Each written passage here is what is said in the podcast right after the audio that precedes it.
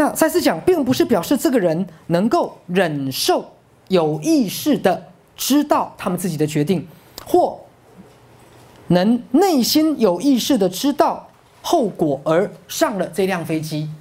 所以各位，那辆飞机有可能会失事，可是请问上那辆飞机的人，每个人意识上跟头脑上知道吗？没有人知道，可是内心知不知道？通通知道。来，各位仔细听哦。包括机长，包括空服员，每个人内心通通知道。因为我常告诉大家，我们内心知道的，我们的头脑不一定知道。甚至我这样说，常常我们内心知道的，百分之九十九，我们的头脑都不知道。好，如果这样跟大家做一个区隔的话，好，比如说，哎，赛斯继续解释，所有我们内心的这个决定，它并不是。强迫自我意识接受哦，所以你创造你自己的实相，很多人会说这又不是我要的，有没有？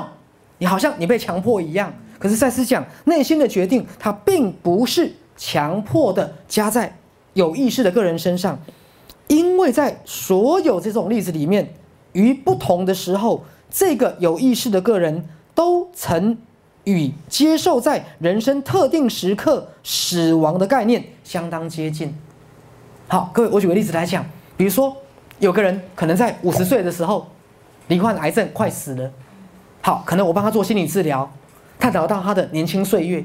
哎，他突然想起来了，哎，徐师，我跟你说哦，我在好念大学的时候就觉得人应该只活到五十岁，我就说。哎，你怎么想起来的？他说：“因为我在念大学的时候，我们念到一门什么叫老人学啦，什么社会负担啦，文明发展啦。那时候我就觉得，人超过五十岁就没有生产能力，然后身体健康直线往下降。我那时候我就觉得，一个有志气的人是不应该活超过五十岁的。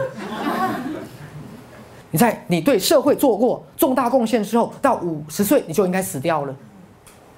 后来我就说。”有没有可能就是过去你的这个潜意识，让你在五十岁的这一年罹患了癌症？各位听懂我的意思吗？因为很多发生在你身上的所有的事情的理由，其实你意识上已经忘记了。比如说，有次我在辅导一个不孕症的患者，好，我这样我在引导回到他的青少年，好，他就跟我说，他小学的时候念书就很辛苦。高中考大学更辛苦，好，那时候我就问他，好，那时候你有没有想过，有天你会当爸爸或当妈妈？他说有啊，我有想过。那你怎么想的？他就说那时候我就向天发誓，我绝对不会把孩子生到这个世界上来受苦。可听懂了吗？我说对，可是他隔了二十年才想起来这件事，因为后来他就不断的去做试管婴儿，然后做了半天还是没有小孩。各位了解吗？因为在二三十年前，他曾经种下的一个信念，所以虽然意识上的自我不知道，各位，请问潜意识有没有继续在执行？有，有。